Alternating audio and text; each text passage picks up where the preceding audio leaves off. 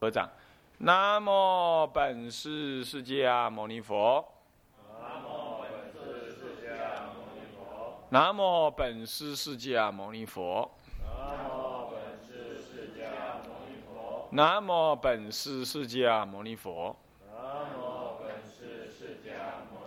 无上甚深微妙法。无上甚深微妙法。百千万劫难遭遇。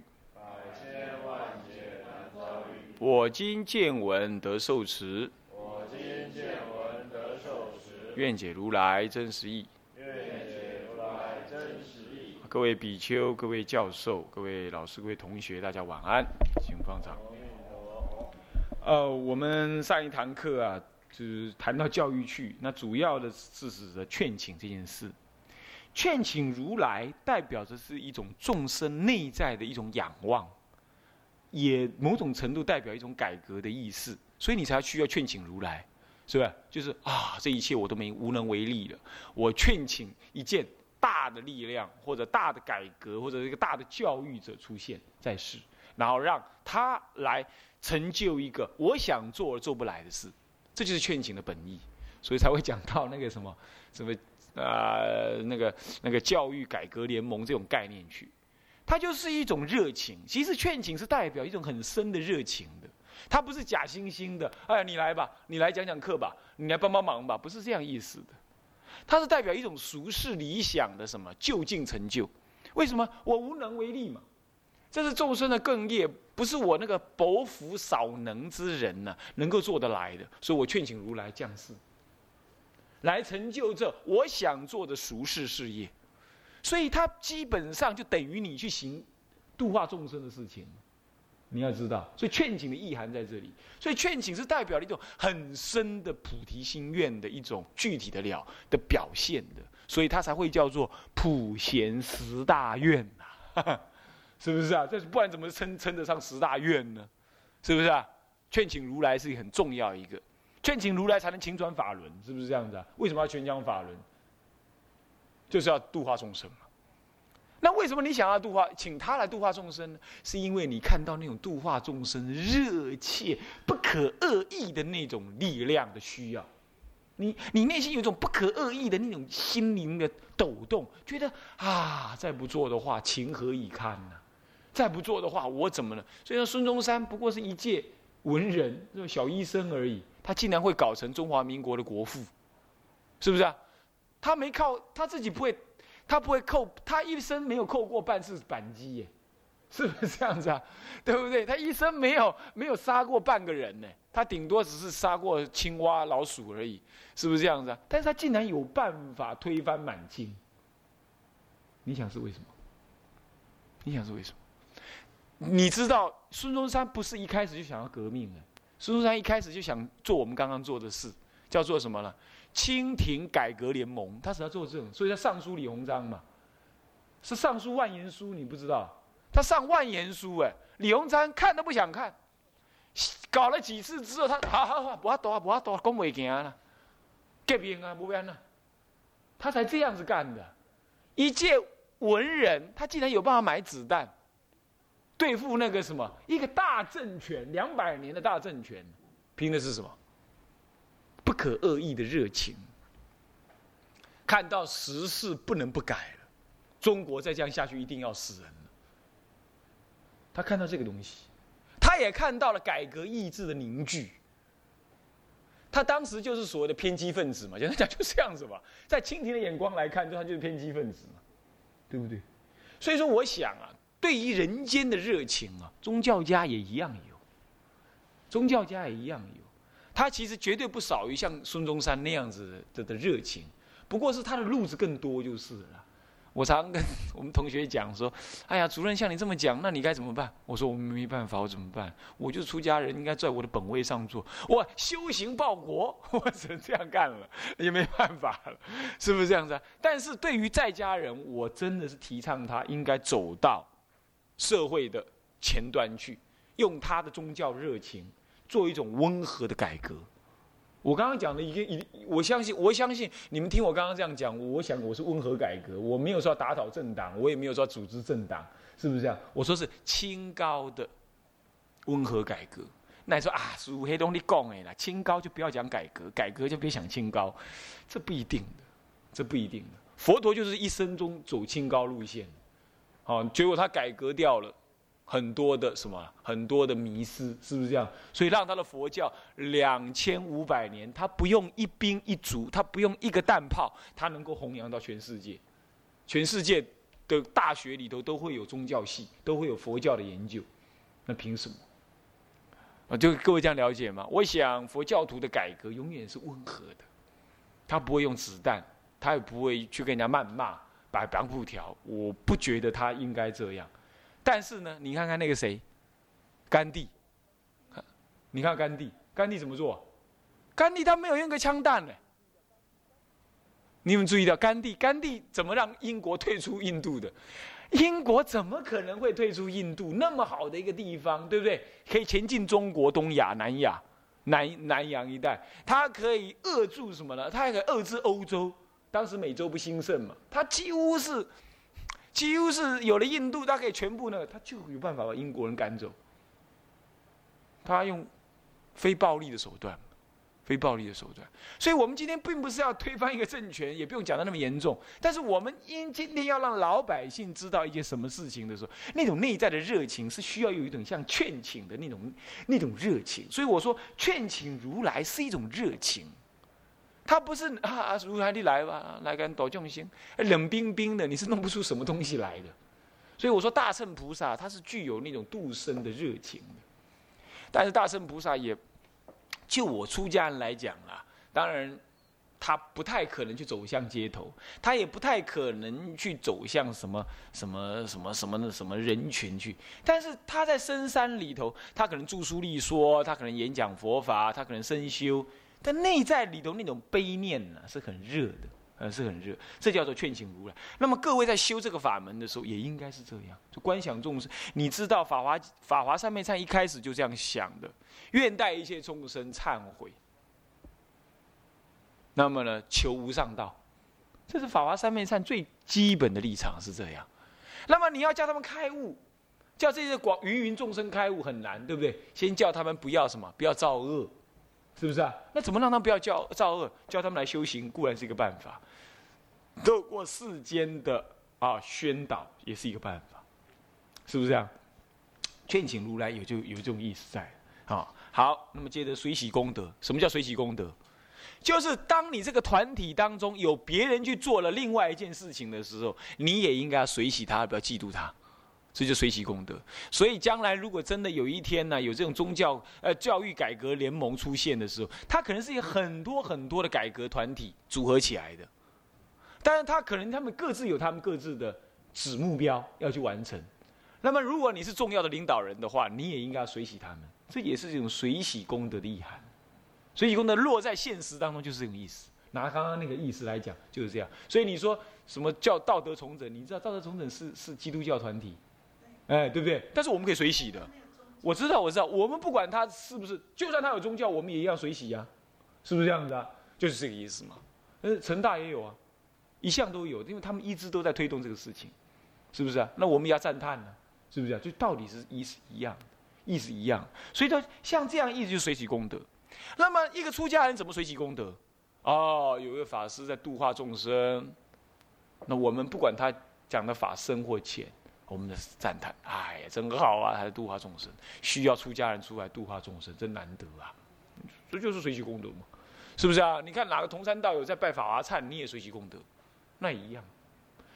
大。大到一个国家或者一个出家寺庙的集团在行菩萨道，我们就随喜功德；小小到你你同修，你儿子、你太太、你先生对佛像一恭敬、一合掌、一低头，哼 你都可以随喜功德，是不是这样子啊？这就随喜功德的修法啊！当然，他有他随喜功德的修法啊，在法华三昧忏里有随喜功德的修法，但是精神是一致的，你用到生活上还是一样的。OK。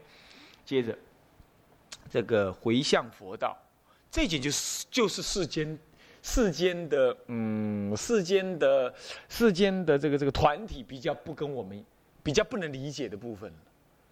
回向佛道，就是回向觉悟之道。也就是我们所做的一切都导向人性的觉悟。所以我们那个中教育改革联盟也是这样子的，也是要让大家导向觉悟。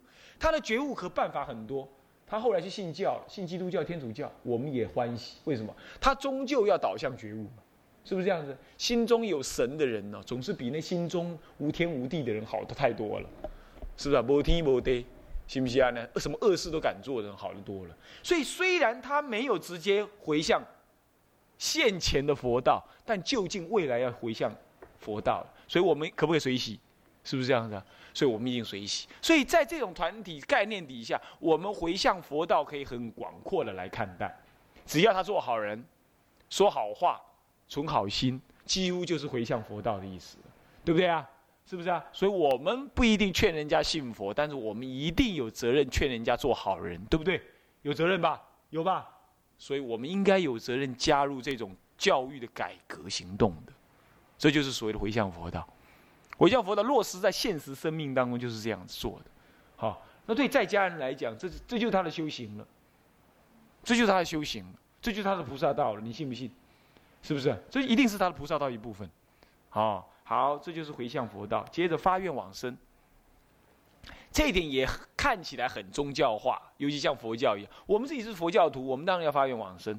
对于他们来讲，我们希望他怎么样到上帝那里去。我常常跟我那个双胞胎弟弟讲啊，你好好信你的上帝，好好传你上帝的法，将来你要到上帝那里去，听到没有？哎，奇怪啊，你为什么劝我这样？他说：你好好做你的牧师，我好好做我的法师，各自在各自的岗位上做。他是牧师，他是业余的牧师嘛？我的双胞胎弟弟啊，啊，他是业余的牧师。那我做我的法师。那我姐姐是什么呢？我姐姐是老师。我的我还有个弟弟是工程师。那么呢？那么我还有个哥哥，他是机师，他飞机上做事的。所以我们家有五师。啊，我这养父母那边的，养父母那边啊。是这样，所以都是发愿往生，你也可以更广泛的来看待。每一个人都有他最后生命的归宿之处，这就是往生的意涵。扩张的来说，啊，我们归宿在哪里？极乐世界，是不是这样？他们的归宿在上帝那里，那我们乐观其成。人的一生不能够茫茫然，好像活着的时候好像很有目标，临死的时候毫无目标，那还是很苦的。还是很苦的。孙中山基本上不至于苦，但是他至于没有目标这件事情来讲是苦的。但是他对于所作接办这件事情来讲，算是他还算好。可是孙中山并没有所作接办，他临终的时候有说到嘛，什么呀？革命尚未成功，同志尚需努力，所以他一定又来投胎革命，你信不信？如果他执着的话，只是后来好像一直没有成功，因为好像也没有出过类似像孙中山这种格调的人。我相信他投天台天道去了，没下来。没下来，你懂吗？他没下来，所以他虽然临终有挂碍啊，终究功德很大，所以就投胎到天界去了，是这样。所以这样子当然也好，不过那是随业而迁。如果我们活着的时候就很有目的，我们死之前也很有目的，我这个人真是太幸福了。不论他是不是佛教徒，你了解我意思吗？好，活着很有目的，临死还很有目的，哇，那太好了。你看，一般宗教家都是这样，一贯道了、道教了、基督教、天主教都是这样。他们死的也很多都是软绵绵的，为什么？他他很放下了嘛，他觉得他要到上帝那里去，太好了，太好了。我觉得这是很重要的。所以我们说发愿往生呐，也可以放在一般的老百姓身上。我们告诉他。活着要有目的，死临死之前也应该要有目的，不然一切威德皆失，一切一切一切眷属皆离，一切的财富皆皆舍。那那时候他要拿哪一东西啊？拿哪一样东西啊？他很苦的了。你叫他往生极乐，他不愿意。你不如让他往生上帝那里去，或者到哪里去啊？无极老母那里啦，还太上老君那里啊，那也很好啊，是不是这样子啊？我觉得我们佛教徒用一个广大的心量来看这件事情，其实。发愿往生不是这样子的吗？对不对？这就是佛法无边呐。所以说佛法不但各宗各派不会对立，乃至于对其他宗教都不对立呀，对不对？这样子光灼灼、堂堂正正的心量广大的一个佛教徒，你多好！我们应该去弘扬这种道理，是不是这样子啊？OK，好，这就是所谓的修行无悔。我再补充一下啊，不能再补充下去了，补充下去讲不完了。那么接下来呢，这就是有相修。什么叫有相？就是有行为、有动作，让你看得到他在那干嘛的，这有相修，对不对？往上看，往上看就是有相修，叫做四忏，用四相来忏悔，叫四忏，对不对？那么旁边有个黑黑刮胡说四中什么样？代理什么意思啊？但是四相不会没有道理的，懂意思吧？老师骂学生，不是老师在发泄愤怒，老师是心中带有一个慈悲，在教导什么学生，让他怎么样不要造恶。所以说，这四相的骂，有内在爱护学生的理在那里。同样道理，我四相在那里拜，其实我内在观三轮体空，观空假中三观，有内在的理。啊，这里头没有比较没有讲到了哈，这里头还比较没有讲到，但是我告诉你就是这样。好，等一下我们讲内文的时候你会提，你正在拜佛，你看起来像在拜佛，恭敬一心拜佛，这是四修。那么呢，正在恭敬一心拜佛当下，观能拜的人是什么呢？是本性是空，所拜的人也不可得，所拜的佛也不可得。虽然能所皆不可得，可是感应道交又难思议，又有感应道交，这是假观。刚刚那是不可得，是空观。那么呢，感应道交难思议。那么我使道场如地珠，诸佛如来隐现中。我这个，我这个道场竟然如地珠，诸佛如来隐现中。我的自信心当中充满了什么诸佛？这是实相观。那么空假中三观不是具足吗？所以说，虽然是拜佛有四相啊，在拜的过程当中修理观呢，就是空假中三观具足。那么诵经诵的随文入观慢慢的送送送送到三观现前，那这个不是说事相上诵经，而理相上也有理吗？对不对？有理观吗？像这样就是事中代理，懂吗？那么这里头包括了修前方便、供养礼敬、修行无悔、行道诵经，都是事相中有理观的。你比如说皈依三宝也是有理观的哦。皈依三宝怎么样子有理观呢？啊那么皈依三宝，皈依这个住持的三宝，也皈依我一体的三宝，也皈依离体的三宝，理性的三宝，那这就是理观，懂我意思吧？哦，那么以后再谈谈这个事情啊。好，这就是所谓的世中代理修。我们跳到旁边来，有个李灿，有没有看到？对不对？这是就道理的理解而造。达到忏悔的怎么样的的的的目的？所谓四忏呢？所谓的四忏呢，是就事项上的运作，来达到忏悔的什么的目的？比如我去拜佛，对，你看看男女朋友啊吵架了，男朋男朋友就买了什么？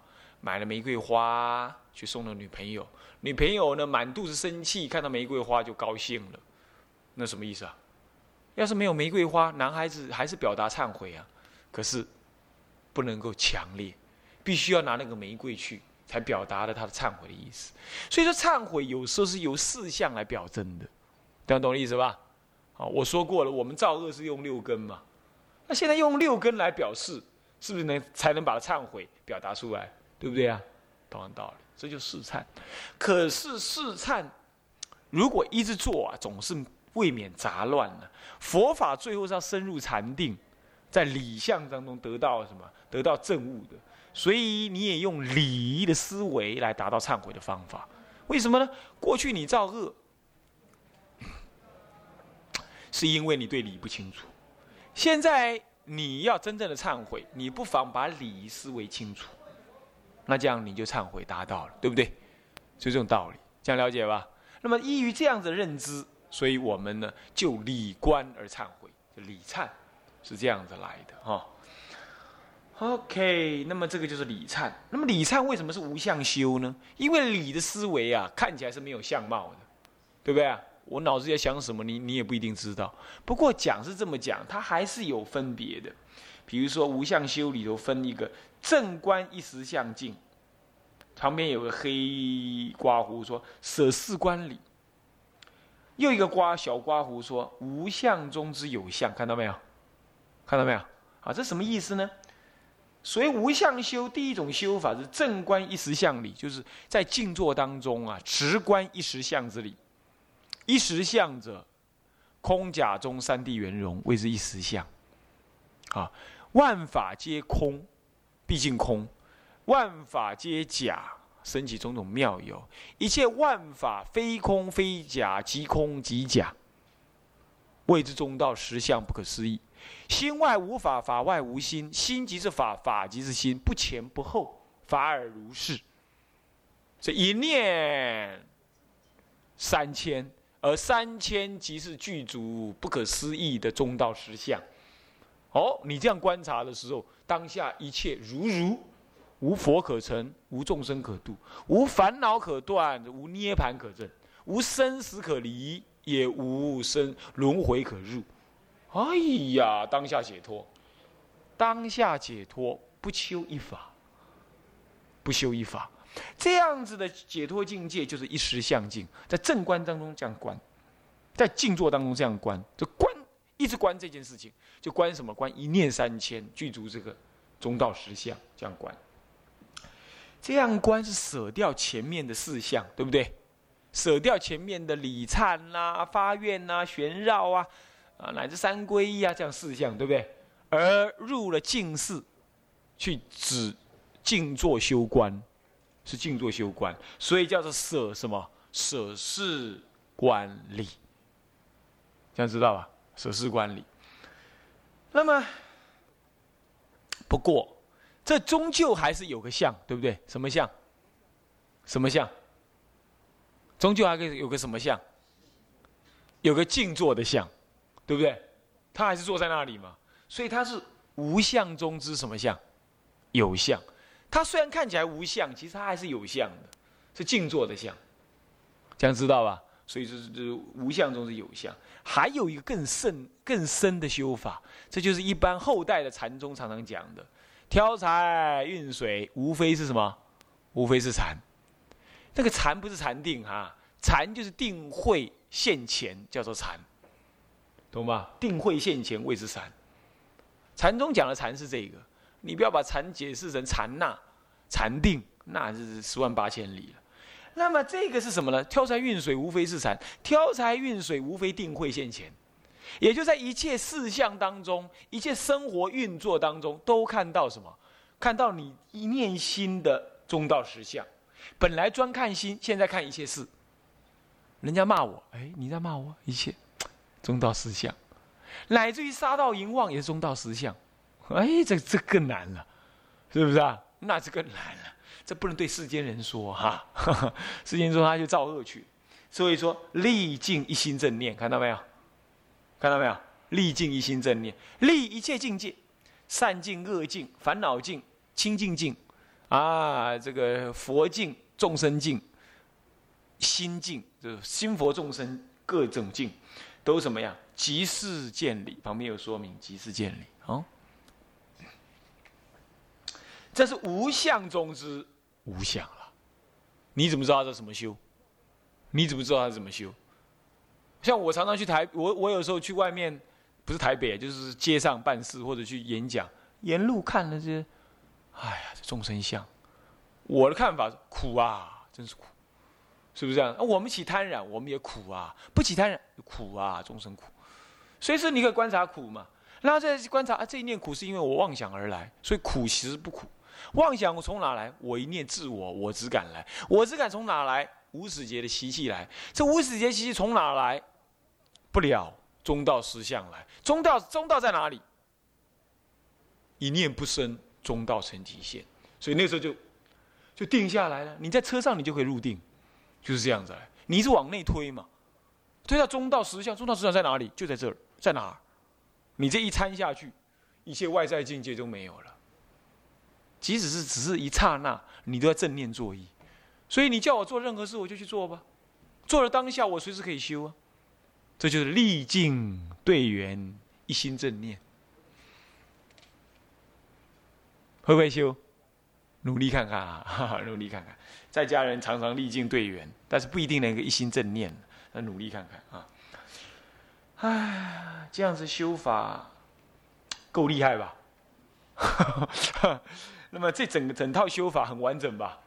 啊，从什么都不懂去那拜拜，一直修到这里，历尽队员一一心正念，可以说哈，短袜过弯吉了，大行屋了，是不是这样子啊？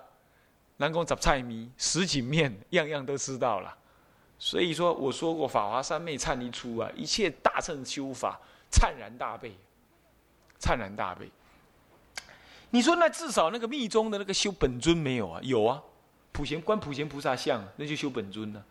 那说修那个观想有没有？有啊，在那个什么呢？在那个修供养的时候，观想十方佛，那也是有的呀。哦，只是没有像密宗想的这么深入这样而已。他那个气味都在那里呀。所以大圣的一切修法都有那个气味。哈。所以说，真的是智者大师，你越研究，你真的越觉得他真的善巧方便的不得了。